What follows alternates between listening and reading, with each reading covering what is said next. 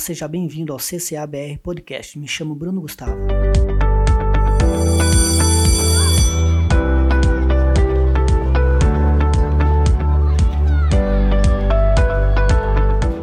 Nós estaremos iniciando agora uma série especial com cinco episódios, com o tema Heranças de Guerra.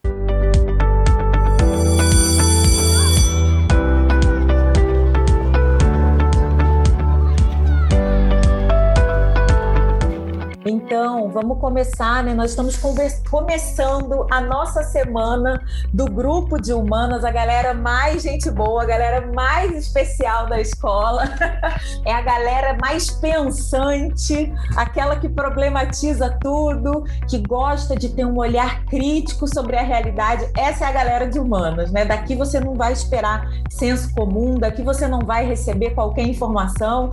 Então, é uma galera antenada com o que acontece no mundo e sempre trazendo o olhar do tempo, né? Então, isso que acontece hoje não acontece hoje por acaso. A gente traz o nosso olhar aí a partir daquilo que o homem já fez ao longo da história, explicando um pouco como nós chegamos até aqui. Então a gente fala de economia, a gente fala de política, a gente fala sobre os fatos históricos, mas a impressão, a impressão não, né? Vou puxar mesmo sardinha para o nosso lado. A gente tem um olhar muito mais ampliado sobre as coisas, né? Às vezes a gente não quer falar isso para não parecer que a gente é mitidinho, arrogante, mas a galera de humanas é assim, a gente tem um olhar mais ampliado sobre as coisas, né? Né? E eu vou começar então falando aqui da nossa semana. Hoje quem está aqui com vocês é o grupo de história mas durante a semana vocês vão ter o grupo de sociologia, o grupo de filosofia, a galera também da religião, os pastores trazendo o olhar da teologia sobre o que? Qual é o nosso tema? Nós vamos falar de herança é, de guerra. Então, nós vamos abordar as consequências para a humanidade das, dos dois grandes conflitos mundiais, né? Nós vamos falar é claro, como é que isso se relaciona também com o vestibular, mas a gente quer trazer um olhar mais humano sobre essas guerras, né? Os diferentes grupos, vocês que estão me ouvindo, o CCA já me conhece, né? Porque eu sou a Luciana Valente, professora de História do Colégio do Bom Retiro, para o grupo do ensino médio, é, mas tem outros, outras escolas envolvidas que não me conhecem, então eu sou formada em História, eu tenho pós-graduação em Metodologia de Ensino e orientação e coordenação. E agora eu estou na minha segunda formação, que eu estudo psicologia. É, mas tenho grande amor pelo ser humano, pela história. É, mas nós temos aqui outros professores e eu vou apresentar vocês, tá, gente? É, deixa eu começar aqui pelo Carlos, Carlos Franco. Carlos é do Colégio do Portão, ele é licenciado em História pela UTP e ele é especialista em aconselhamento familiar educacional pelo IAP. Seja muito bem-vindo. Obrigada obrigada por separar um tempinho para conversar com a gente. O próximo, o professor Wilson de Oliveira Neto, obrigada. O Wilson é o único que não trabalha na rede adventista, né? Ele é doutor em comunicação e cultura pela UFRJ, Universidade Federal do Rio de Janeiro, minha terra, professor e pesquisador na Univille e docente no Colégio Global. Seja muito bem-vindo. Obrigado por separar um tempo aí também para conversar com a gente sobre esse tema tão relevante. E o nosso último convidado aqui, professor Davi Batista Pini. É Pini que fala? Acho que é, né? Isso, licenciado em História pelo NASP, é professor do Colégio Adventista de São José dos Pinhais. Seja muito bem-vindo também, gente. Esse é o nosso grupo de peso, grupo maravilhoso da galera de humanas. Primeira Guerra e Segunda Guerra Mundial desperta muita curiosidade, né? É um tema que a moçada adora. É, quando você está dando aula, eles entram no ensino médio assim: quando é que a gente vai estudar guerra? Quando é que a gente vai estudar guerra? Eles adoram. É impressionante. E a minha pergunta, vamos começar o debate assim: por que, que esse tema é tão popular? Por que, que esse tema é tão assim? A galera gosta tanto de falar sobre ele, gente. O que, que vocês acham? Agora vocês que vão falar, que eu já falei muito. Fala aí. Então, eu, posso, eu vou começar então. Fique à vontade, professor. É. Então, é, tem, um, tem um historiador alemão que eu, que eu gosto bastante, chamado Reinhard Koselleck, e, e, e ele, num, dos textos dele sobre o tempo, ele fala que as guerras mundiais elas foram guerras totais em todos os sentidos, né? Envolveu a sociedade como um todo, independente de faixa etária, é, de gênero, posição social.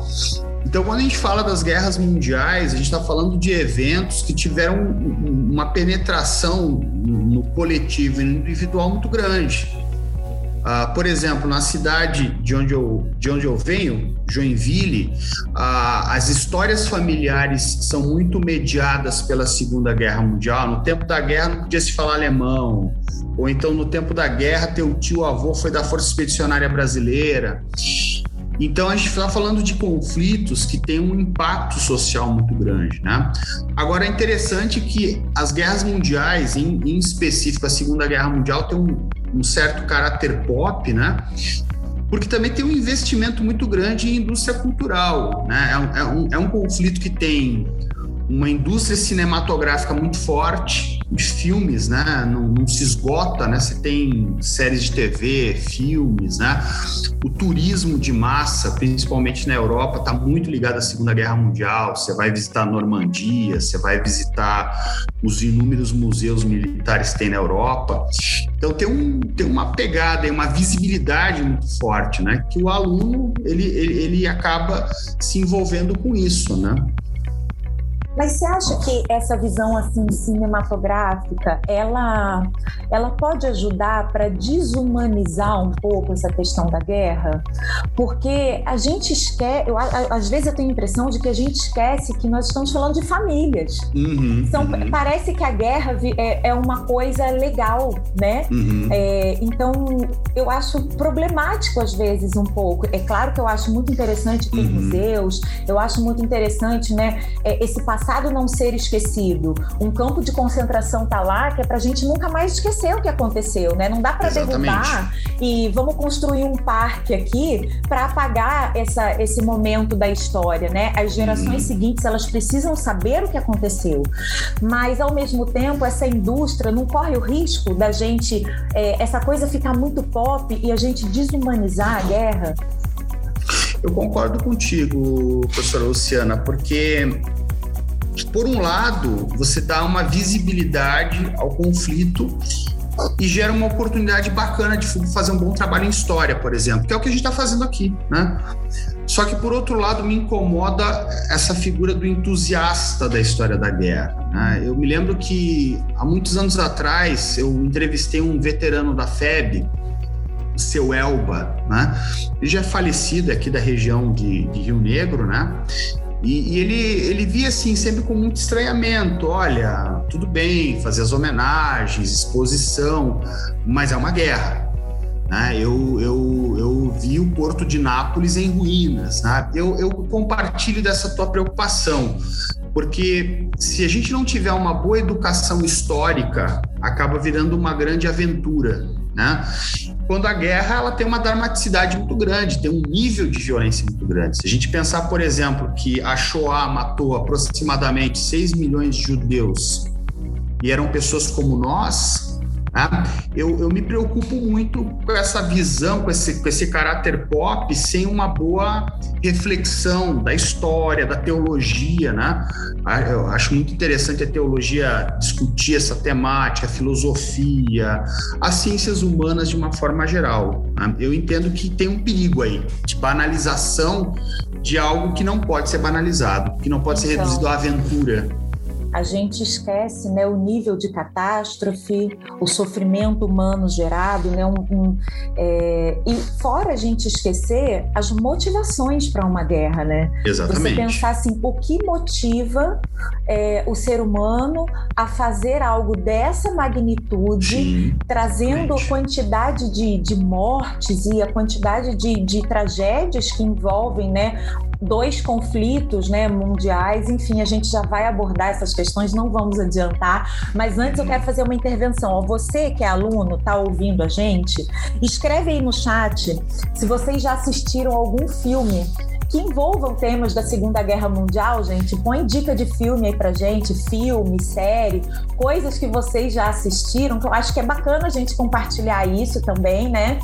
É, até mesmo para que outros alunos que de repente estão ali falam, pô, já vi esse filme, mas esse aqui eu não assisti. Acho legal que a gente possa utilizar dessas mídias também para trazer um pouco mais de conhecimento, mas claro, sempre com esse olhar crítico, né, que a gente acabou de falar. Gente, é, bora falar de fonte histórica, já que a gente falou de filme, né? Filme é uma boa fonte histórica para a gente aprender sobre as guerras, né? Querendo ou não, filmes são romances. É muito interessante o aluno falar, professor, aquele personagem fulano, ele realmente existiu? Aquele romance, aquele amor realmente aconteceu? Né? Os alunos perguntam essas coisas. Então, assim, acho legal a gente, ó, já estão colocando aqui, ó, 1917, muito bom, A Vida é Bela, The Crown, Até o Último Homem, Pearl Harbor, A Menina que Roubava Livros, O Menino do Pijama Listrado, ó, gente, tem muita coisa legal aqui, ó. Vão escrevendo aí, gente, coisas no chat de que vocês já tenham assistido.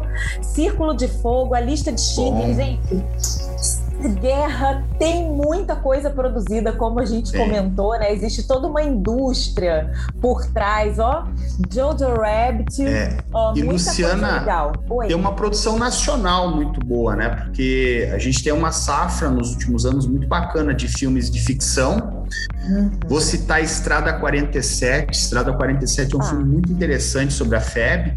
Vou escrever e, aqui. E tem, e tem três documentários que saíram que foram dirigidos pelo Durval Lourenço Pereira. Ele é um grande historiador da FEB, que são é, o Lapa Azul, né? Batismo de Fogo e Navalha, que falam sobre a FEB, né? É, é, é interessante porque quando a gente fala de cinema da Segunda Guerra Mundial, a gente está muito voltado para o cinema dos Estados Unidos, né? Verdade. E a gente tem uma produção muito interessante na Europa, muita produção agora russa, né? É, mas no Brasil, a gente tem uma boa tradição de filmes sobre a FEB, né? Tem um, um clássico, né? Sentapua, que fala sobre o primeiro grupo de aviação de caça. E, e aí a grande... pode repetir para mim? É Lapa Azul, Batismo de Lapa Fogo Azul. e... Navalha. Tá, eu tô botando tudo no chat é. aí, gente. Navalha, um batalhão brasileiro na linha gótica. Muito legal. São é. documentários assim é, incríveis, né? Boas produções. E aí a gente vai para a pergunta se é fonte ou não, né? Eu acho que depende da pergunta que a gente faz para o passado, né? e usando esse, essas produções, né? Porque o, filme de ficção ele tem licença poética, mas o documentário também é uma representação do passado. Ele também tem né, as limitações da narrativa histórica, né? Vai depender de que pergunta que a gente quer responder, né? A gente quer trabalhar gente, com os alunos. Uma pergunta assim, vamos puxar agora. Ó, deixa eu só citar mais três aqui e aí eu faço a pergunta. Ó, a queda, Dunkirk, acho que é, é assim que fala, Cavalo Sim. de Guerra, ó, a Segunda Guerra versão em cores. Gente, é muito legal. Gostei demais, eu também já vi e ele está de volta. Gente, uh -huh. vocês não têm é, é, nenhum filme para ver essa semana, no final de semana, você já tem uma enxurrada aqui para dar uma né? pesquisada. Né? Já tem bastante coisa. Mas assim, ó. É, independente, é, a gente sabe assim, existem muitas fontes históricas para a gente estudar muita coisa. É, é, muito comum o aluno perguntar assim, cara, como é que eles chegaram né, uhum. a, a, esses fatos que estão lá no nosso livro, uhum. né, no livro didático? Né? Quais são as fontes históricas que se utilizaram e se utilizam né, ao longo do tempo para a gente entender com perfeição aí, o máximo possível esse período de Primeira Guerra e Segunda Guerra? Através de que que a gente estuda esses dois grandes momentos? A gente tem uma quantidade incomensurável de fontes, né? Vai desde documentação oficial emitida pelos países beligerantes, e eu vou citar um exemplo: parte de combate, ofício, relatório de órgão de censura postal, então, tu tens desde documentação, e aí que é uma coisa muito interessante, porque essa documentação vai sendo aberta ao longo dos, dos anos, né? Vou te dar um exemplo, né? Nos últimos 10 anos, a gente está revendo toda a história da FEB porque o National Archives, o NARA, lá em, em College Park, nos Estados Unidos, liberou uma documentação enorme sobre as relações entre Brasil e Estados Unidos na Segunda Guerra Mundial. E aí você tem toda uma enxurrada de documentos que faz a gente repensar. Tem documentação é, fotográfica, que é o que eu trabalho, você tem cinema, você tem material de propaganda de guerra, você tem fonte oral, que é relato de, de veterano, de sobrevivente. Então, a gente tem uma produção de documento muito grande. Por exemplo, vou, vou citar um exemplo legal que eu, eu trabalhei recentemente. O, o Érico Veríssimo, ele, na prime... ele teve a primeira viagem dele para os Estados Unidos no começo dos anos 40 e quando ele voltou, ele publicou um livro chamado Gato Preto em Campo de Neve, que é o relato de viagem dele. Aquele livro a gente pode usar para entender como que o norte-americano, no começo dos anos 40, via a Segunda Guerra Mundial, porque ele tem vários trechos que ele vai falando, olha, tá, conversei com fulano, fulano falou tal coisa sobre a Alemanha, sobre tal coisa sobre os Estados Unidos. Então a gente tem um, uma quantidade enorme de fontes históricas que não se esgotam porque você tem novas fontes chegando, mas também você tem a renovação das maneiras com as quais a gente pergunta para o passado e analisa essas fontes, né? Agora, prof, professora Luciana, quando o assunto é historiografia, e essa questão das fontes históricas, ela é de uma complexidade sem tamanho. Por quê? Porque né, nós sabemos que vai envolver a interpretação do historiador em cima dessas fontes, e o historiador nem sempre ele consegue ser imparcial, né? Em algum momento ele vai acabar cedendo num ponto ou outro. E, e nessa questão da, das fontes, por ser de um acontecimento que para a historiografia pode se dizer nova, né? Estamos falando aí de 70 a 80 anos. E o professor Wilson menciona para nós agora a respeito de novos documentos que estão sendo é, encontrados, que estão sendo liberados, né, para pesquisa. Eu acredito que a historiografia sobre guerras do século XX, e portanto Primeira e Segunda Guerra Mundial, elas ainda têm muito conhecimento a ser moldado. Acredito que ainda tem muita coisa para ser vista, muito arquivo que deve ter ficado preso em algum lugar por algum tipo de governo, alguma ideologia, e que aos poucos ela vai sendo liberada. E nós, por um lado, quanto mais perto do fato histórico, mais fácil de entender, por outro lado, o perigo de estar perto demais desse fato histórico. Como menciona ali o historiador o Hobsbawm, ao dizer do desafio que ele tem em escrever sobre essas guerras. Olha aí, ó, professor Davi. O desafio de escrever essas guerras porque ele está vivendo nessa época. Então, o olhar de quem está vivendo nessa época é diferente do historiador que virá daqui 30, 50, 80 anos fazer esse tipo de interpretação, que será diferente da interpretação que nós estamos fazendo. E uma outra coisa extremamente importante, já citada pelo professor Wilson também, que eu acho fantástico, são as fontes orais, né? É, o professor Wilson mencionou que entrevistou, né, um, um ex-combatente ali. Outro dia foi, outro dia, uns três anos atrás, fomos com o pessoal do Colégio Adventista do Boqueirão e, por sorte, encontramos um, um ex-combatente também aqui no Museu do Expedicionário aqui em Curitiba. E é algo único, e eles estão velhinhos já, né, nos 90 anos, e quem tem a oportunidade de poder conversar com eles, assim, é de uma oportunidade ímpar. Então, fontes orais aí que também ainda, ainda, por um momento, podem ser utilizadas frente a frente ali, né, diretamente na fonte. Professor, você falou das fontes orais e eu fiquei pensando aqui, né? É, como isso é importante num momento em que, infelizmente, nós temos ainda grupos de pessoas, por exemplo, que negam o Holocausto, né? Que negam é, determinadas coisas que são fatos. E mesmo que a gente não tivesse toda essa ampla documentação, como o professor Wilson falou, mesmo que a gente não tivesse um campo de concentração de pé, nós temos pessoas vivas que falam e relatam daquilo que viveram. né? Então, assim, é, existe é, é, fato, ponto. Não dá para se questionar determinadas coisas. Mas nós estamos numa época, eu não vejo problema nenhum da gente questionar coisas, mas a gente precisa ser minimamente razoável, né? De entender que tem aquilo que, que já está provado. É como a gente falar da Terra plana, né? Então, assim, é a mesma lógica, né? Então, é, como é que a gente pode conversar sobre isso, gente? O que que vocês, vocês como historiadores, quando vocês veem esses movimentos de negação de determinados fatos históricos, né? Como é que a gente pode conversar com os nossos alunos, porque a gente está falando aqui para um grupo de ensino médio, né? Para um grupo de estudantes, o que que a gente pode falar para eles e dar para eles munição, argumento muito, né, para conseguir rebater esse tipo de coisa. Fala aí, gente. É, prof, boa, é, bom dia a todos aí. Espero que vocês estejam vendo. Não consegui me apresentar devidamente, mas é, em relação a essa questão, quando nós observamos a forma como é tratado todo esse contexto de negação, é, o, o ponto é conseguir pegar as fontes históricas e trabalhá-las na medida em que elas se complementem com outras ciências. Ou seja, a história, ela sozinha consegue nos dar algumas respostas, mas ela também pode ter o suporte de outras disciplinas.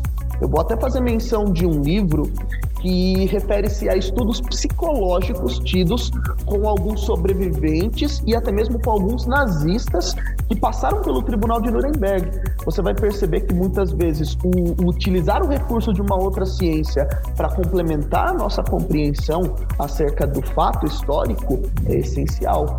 Portanto, o fato histórico não se monta única e exclusivamente, por exemplo, no relato oral, ou no que foi escrito, ou no registro documental documental, por sua vez, de um determinado governo ou de uma instituição. A gente vai ter que perceber que existem outras ciências que dão suporte para a nossa compreensão histórica. E eu acho que é isso que é interessante, porque dentre as ciências humanas, você vai ter a geografia que nos dá suporte desse mesmo tipo de conteúdo, nós vamos ter a economia, nós vamos ter a filosofia, e não apenas nas ciências humanas, como também nas áreas biológicas a gente vai perceber que até mesmo nos setores biológicos, né, nas áreas das ciências biológicas, há um complemento a esse tipo de conteúdo, ao fato histórico.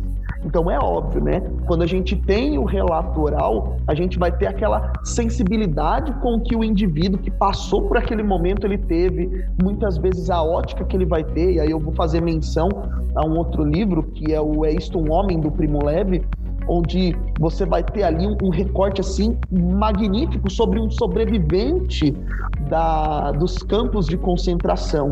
E aí é muito forte o livro, a mensagem que ele traz quando ele diz: olha, isto é um inferno. Ele fala isso em diversos momentos do livro. E é importante porque, mesmo com esse relato, a gente pode observar e interpretar esse relato à luz de diversos tipos de óticas: a ótica da história, a ótica da geografia, a ótica da psicologia, da antropologia, que nos ajudam a formular o que nós conhecemos de fato sobre a Segunda Guerra Mundial e todas as suas nuances. E é exatamente isso que a gente está tentando fazer aqui essa semana, né? Trazer o olhar das diferentes áreas e esses olhares eles se complementam, né? Hoje vocês estão conversando aqui, né, a galera de história, amanhã tem o grupo de sociologia, depois tem filosofia, depois geografia e inclusive teologia. Então, assim, é justamente esse essa compreensão que o professor Davi trouxe. Incrível, gostei muito, professor Davi. Alguém quer complementar alguma coisa, gente, sobre isso? Eu quero pegar o gancho aí do Davi Vai lá, manda ver. Porque, assim, ó, eu, eu, acho que tem duas coisas, tem algumas coisas interessantes a gente considerar, né? É, vamos começar lá pelo negacionismo, né?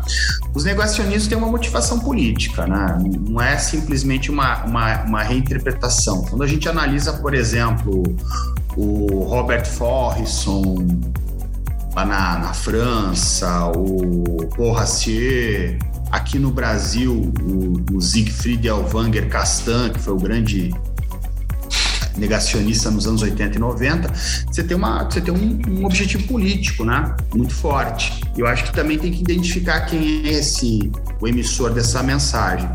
Agora, para os nossos alunos, eu acho que só tem um jeito, que é investir em educação histórica, é a gente ter divulgação científica de qualidade, é, fornecer a eles bons subsídios nas aulas de história. Porque uma coisa que eu noto quando a gente fala de Segunda Guerra no Brasil e de temas ligados à Segunda Guerra, como a experiência do nazismo, a, a Shoah, é, a gente tem uma carência de divulgação científica. Então, por exemplo, uma produção voltada para esse público, ela, ela, é necessária. Temos boas iniciativas hoje, por exemplo, tem o Café História, produz muita coisa. Nos anos 90, a gente tinha a revista da, da SBPC, que tinha um, uma pegada muito boa de divulgação científica, mas é importante a gente investir muito nisso porque é, esses discursos eles têm peso de verdade e um peso muito forte de verdade, né? principalmente hoje que a gente vive a era dos terraplanismos, né? E o conhecimento histórico entra nessa entra em risco. E assim, Davi, eu, eu ah, desculpa, Carlos, pois desculpa, não. professor, não desculpa, achei que o senhor tinha terminado. Pode, pode concluir, por favor. É que o Carlos, é, o Davi citou o, o Questo Nomo, né? Eu, eu, tenho um outro livro que eu acho muito legal, que vai nessa tua perspectiva interdisciplinar, que é o Soldados, que foi escrito pelo o Harold Weltzer e o Zanke Neitzel. Um é um historiador e o outro é um psicólogo. Então eles trabalharam a partir de uma metodologia da psicologia social para entender o comportamento dos soldados alemães então, a interdisciplinaridade, essa, pes essa perspectiva de um problema de pesquisa que é formulado, tratado por um conjunto de ciências, né, entre os quais a história é muito é algo muito fecundo, é muito interessante, né, para a gente ampliar o nosso conhecimento sobre esse tema. O que eu ia dizer, veja bem, nós estamos aí há 250 anos daquilo que se enquadrou na história como o início de uma ciência moderna, né? Estamos falando aí do iluminismo. E nessas últimas décadas do século XX e essas duas do século XXI, aí a ciência então explodiu, né? Principalmente hoje com as tecnologias modernas. Então, com todo esse avanço tecnológico e científico, e aí nós ouvirmos das pessoas dizendo: não, isso que está acontecendo não existe, que é o termo do negacionismo aqui mencionado, ele me parece assim algo é, quase que não encontro uma palavra aqui para descrever, porque por um lado ciência, ciência, ciência, estamos na era da ciência, mas por outro lado não, agora a ciência não me serve mais, porque agora eu acho que isso não é verdade, isso daí é criação, é, é, poxa, então veja, agora nós como historiadores, como professores de humanas, que aqui nos encaixamos, cabe a nós, conforme os colegas já mencionaram ali, a trabalharmos isso de uma maneira muito aberta, de uma maneira muito crítica em sala de aula, fazendo uso, inclusive, das lições da história ao longo do passado, eh, ao longo do tempo, né? Então, quando eu pego aqui 2020, tudo isso que está acontecendo, ora, isso já aconteceu, esse negacionismo, o medo de um medicamento já aconteceu em 1920. Então, então não é algo novo. Isso já, já aconteceu na história. Então eu tenho que pegar essas lições que a história me traz, aplicar no dia de hoje e ver dentro de uma perspectiva comprobatória e científica o que é e o que não é, o que existe o que não existe, o que é mito e o que é verdade, né? É um assunto que vai muito longe esse daí. Vai, vai longe. Né? E vai tão longe que falta assim, ó. A gente só tem quase assim uns 15 minutos de conversa para vocês verem como a coisa vai rápido. Assim, ó, de forma bem pontual, gente, o que que gerou O que, que gerou esses, é, esses conflitos, né? Vamos pensar em Primeira e Segunda Guerra, né? Tem até uma frase que eu, que eu coloquei lá no nosso grupo, né? Que ela, ela foi recorrente em questões de vestibular, né? Que o Winston Churchill fez um discurso no parlamento em 21 de agosto de 1941 e quando ele falava da Segunda Guerra Mundial, ele fala: esta guerra de fato é uma continuação da anterior. Como é que a gente pode encaixar isso falando dos motivos da guerra? E já emenda quem for falar, se vocês quiserem dividir a fala, além de falar dos motivos, falar um pouco dos países que estavam envolvidos, aonde o conflito ocorreu diretamente, né? Quem foram, quais foram esses blocos, né, que se formaram, essas alianças que foram feitas? Vamos dar uma geral assim em cinco minutos, se for possível, sobre esse tema, gente. Vamos lá. Eu acredito professora Luciana, que, né, à luz da, da história aí, eu, as pessoas, os meus alunos, às vezes não gostam de me ouvir falar muito com esse termo. Eu, para falar a verdade, também sou curioso para saber do professor Wilson aí, o que, que, ele pensa dessa, dessa forma assim. Mas a Primeira e a Segunda Guerra Mundial, sobretudo a Primeira Guerra, ela é reflexo direto, a gente vê e lê nos livros de uma corrida imperialista mas ela é reflexo direto no meu modo de entender e interpretar do capitalismo. É uma luta por poder, é uma luta por hegemonia econômica. Né? E essas lutas que se classificam no século XIX, elas não são novas. Ela se configurou no século XIX e aí no início do século XX com a Primeira Guerra Mundial e tomou essas proporções mundiais por conta já de alguma espécie de, vamos chamar assim, de globalização, né, de uma amarração econômica. Mas essas lutas por poder e por hegemonia política e econômica já vêm desde a antiguidade. Podemos citar aqui os povos mesopotâmicos, podemos citar aqui Babilônia, uh, Grécia, Roma, todos eles foram imperialistas, por assim dizer, né? E que lutavam por uma hegemonia política e econômica dentro da sua esfera de poder e de tempo. Quando então, vamos para o século XIX, não, eu ia perguntar, então a gente pode falar, por exemplo, de, já que você citou outros povos e todos eles foram de alguma forma imperialistas, a gente pode falar que um dos motivos da guerra, por exemplo, é disputa territorial. Sim, disputa né? territorial, disputa econômica. Territórios, disputa econômica. Você falou do imperialismo, a gente remete ali a neocolonialismo, né? Então, a disputa por mercado consumidor, disputa industrial. Então, tudo isso envolve as guerras, seria isso? Sim, prof, seria, seria isso, né? Uma, uma disputa por, por mercado, né? E que está ali no pós-início de Revolução Industrial. Prof. Wilson, quer completar? Quero, quero. Na verdade, a gente podia ficar até meio-dia só falando sobre isso, né? É uma, é uma pedreira essa tua pergunta, Sim. Luciana. Então, a, a, as guerras, eu. A, a, gente tem uma.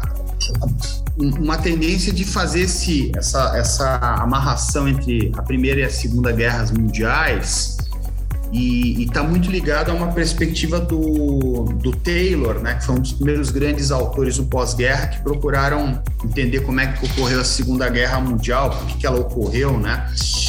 E, e, e o, o, o, Taylor, ele, ele no, no, livro As Origens da Segunda Guerra Mundial, ele, ele faz essa amarração de que seria uma continuação da Primeira Guerra Mundial, né? Uh, bom, Primeira Guerra Mundial, eu concordo com o Carlos, ela tem uma dimensão interimperialista muito forte, né? É, eu acrescentaria também um componente nacionalista. A gente está, o século XIX foi o século dos nacionalismos e um momento em que os grandes impérios continentais europeus, o Império Austro-Húngaro, o Império Russo, mas o Império Turco-Otomano, eles começaram a colapsar devido a sua, ao seu caráter multinacional. Então, você tem um componente econômico, eu concordo com o Carlos, tem um componente de, de acirramento de uma, de uma corrida imperialista, assim como a gente também tem um componente nacionalista muito forte. Tá? Ah, o assassinato do, do, Franz Ferdinand e da, da, esposa dele, Sophie, foi, foi uma, um, assassinato político. Né? Existia um grupo é, de, de nacionalistas bósnios, né?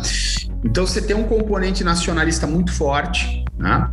É, e o que, que, torna isso próximo da Segunda Guerra Mundial? Eu, eu, vejo com algumas diferenças. Eu não vejo, assim, baseado no que hoje a gente vem lendo sobre, sobre as origens da Segunda Guerra Mundial, eu entendo que sim, tem questões políticas mal resolvidas na Europa, principalmente as mudanças de geografia, né? a criação, a restauração da Polônia, a fundação da Tchecoslováquia. Mas aí, pensando um pouco a, a, partir de um autor que eu gosto muito, que é o, o Richard Evans, né? O Richard Evans, e, e, não só ele, mas também ele, o Mark Mazover, eles falam muito assim de, de uma, uma tentativa de recriar uma ordem mundial. Então, a Alemanha quando ela emerge com, com o Hitler, há um, há um projeto de recriação de uma ordem mundial que começa pela Europa, né? e que vai levar todo esse movimento de rearmamento da Alemanha, de expansão alemã. Então, a Segunda Guerra Mundial, né, ela, ela tem alguns elementos que diferem da primeira, que é principalmente, é, ela é uma guerra de reordenamento de um, de um mundo, né?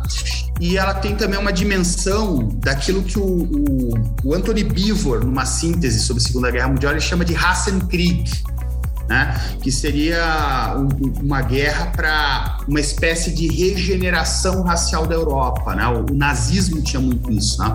O nazismo entendia que havia uma decadência do povo, havia uma doença racial que ela deveria ser curada, né? e uma Europa regenerada deveria surgir. Né? E também um componente anticomunista muito forte na Segunda Guerra Mundial. Né? Tanto que o, o pessoal de, de relações internacionais sempre diz que a aliança entre Ocidente e Oriente na Segunda Guerra Mundial é uma aliança bizarra, porque tinha tudo para ocorrer uma aliança entre as potências ocidentais e a Alemanha contra a União Soviética. Então você tem esse componente muito forte das que motivam essas guerras né, é, mundiais. E no caso da Primeira Guerra Mundial, desculpa, Luciano, no caso da Não, Primeira Guerra falar. Mundial, o, o, grande, a grande nação que precipitou a Primeira Guerra Mundial foi o Império Austro-Húngaro, né? Diferente da Segunda, que aí o caso é a Alemanha, Alemanha. na Europa, né? Gente, é, o professor William fez uma pergunta aqui. Professor William, dá para a gente ficar até dá para a gente fazer um mestrado sobre essa pergunta. Se as guerras são importantes para o desenvolvimento da humanidade, né? Isso dá muita discussão, mas eu acho que a gente pode é, entrar nessa discussão pensando assim no que que a gente aprende com as duas grandes guerras, né?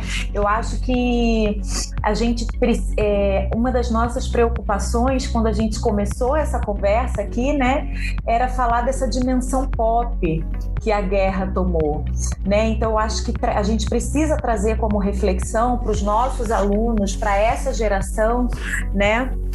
O que, que a gente aprende com essas guerras, né? E aí talvez, talvez dentro disso a gente consiga chegar um pouquinho aí de se elas são importantes para o desenvolvimento da humanidade, né? Eh, se a gente pensar, né, o nazismo, o fascismo, as teorias de, de superioridade, a intolerância, é, enfim, os racismos, questões relacionadas a genocídio, né? Enfim, é, o quanto que a ciência, como a guerra ela traz essas contradições, o tanto que a ciência avançou a partir da Segunda Guerra Mundial, né? E hoje, como é que a gente pensa esse desenvolvimento se tratando de protocolos éticos, né? Então, assim, foram feitos muitos testes, né, em seres humanos, em judeus.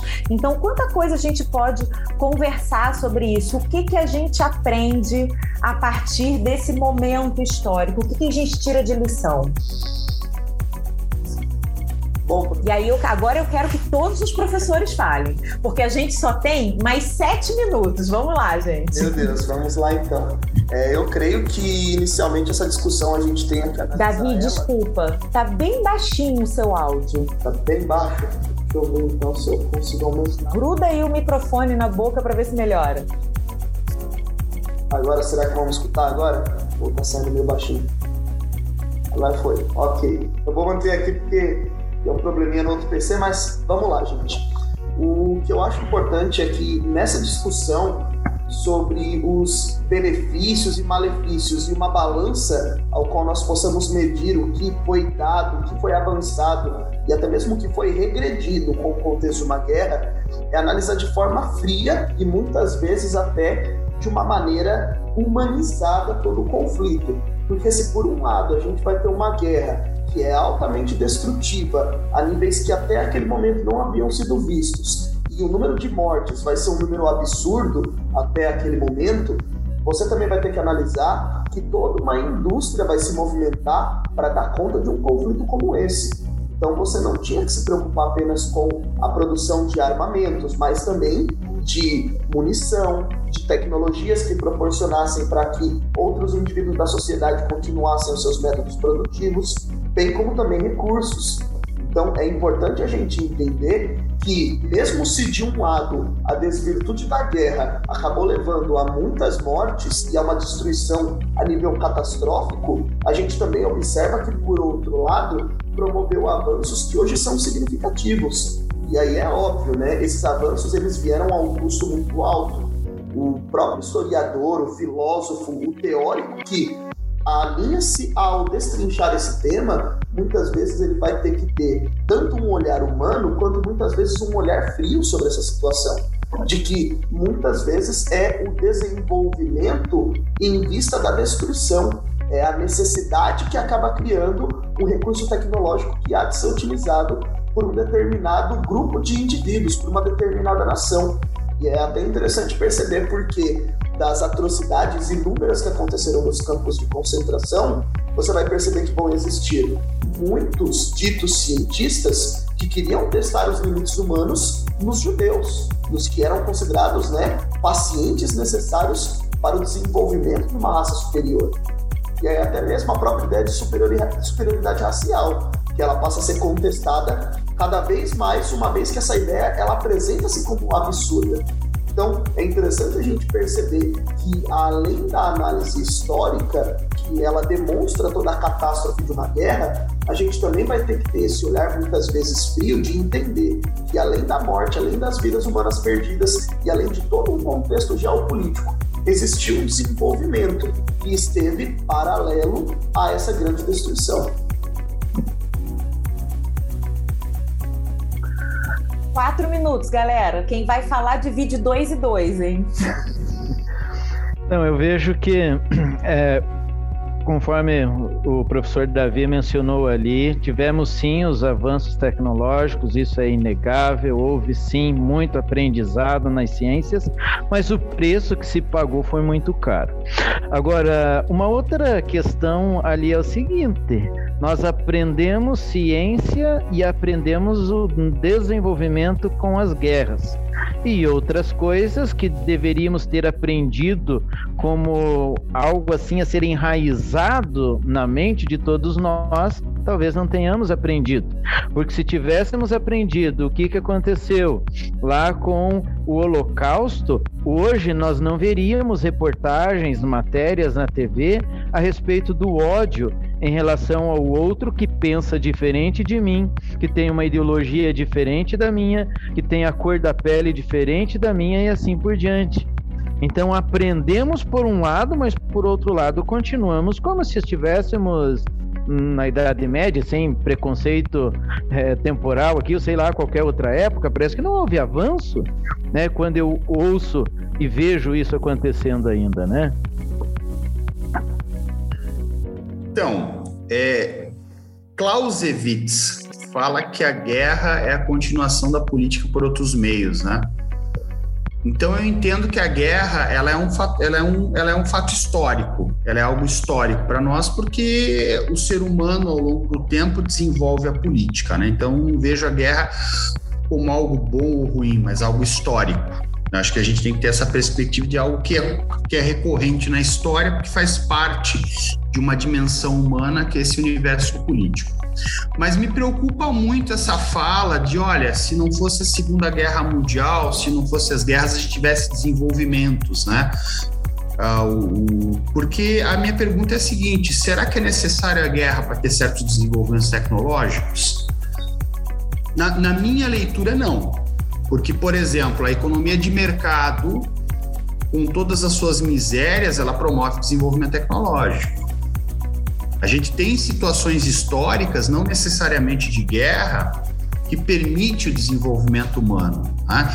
Então, a, a, gente associar a guerra como algo, por um lado, positivo, porque a gente tem certos ganhos ao final da guerra, vai muito ao encontro também de um discurso da Segunda Guerra Mundial que prometia um futuro após a vitória dos aliados. Então a pergunta é: será que é, é estritamente necessário para a gente avançar uma, uma catástrofe humana? Né? Eu, como historiador, defendo que não. Mas, claro, essa é minha, a minha opinião, né? É uma discussão aberta, uma questão aberta aí. Obrigado você, ouvinte, por nos acompanhar até aqui e até a próxima. Com produção de Bruno Gustavo, colaboração administrativa do Colégio Curitibano Adventista Bom Retiro e a colaboração técnica de Reginaldo Marques. Nos siga no Spotify, Apple Podcast, Deezer, Google Podcast e nas mídias sociais para ouvir esse e outros CCABR Podcast.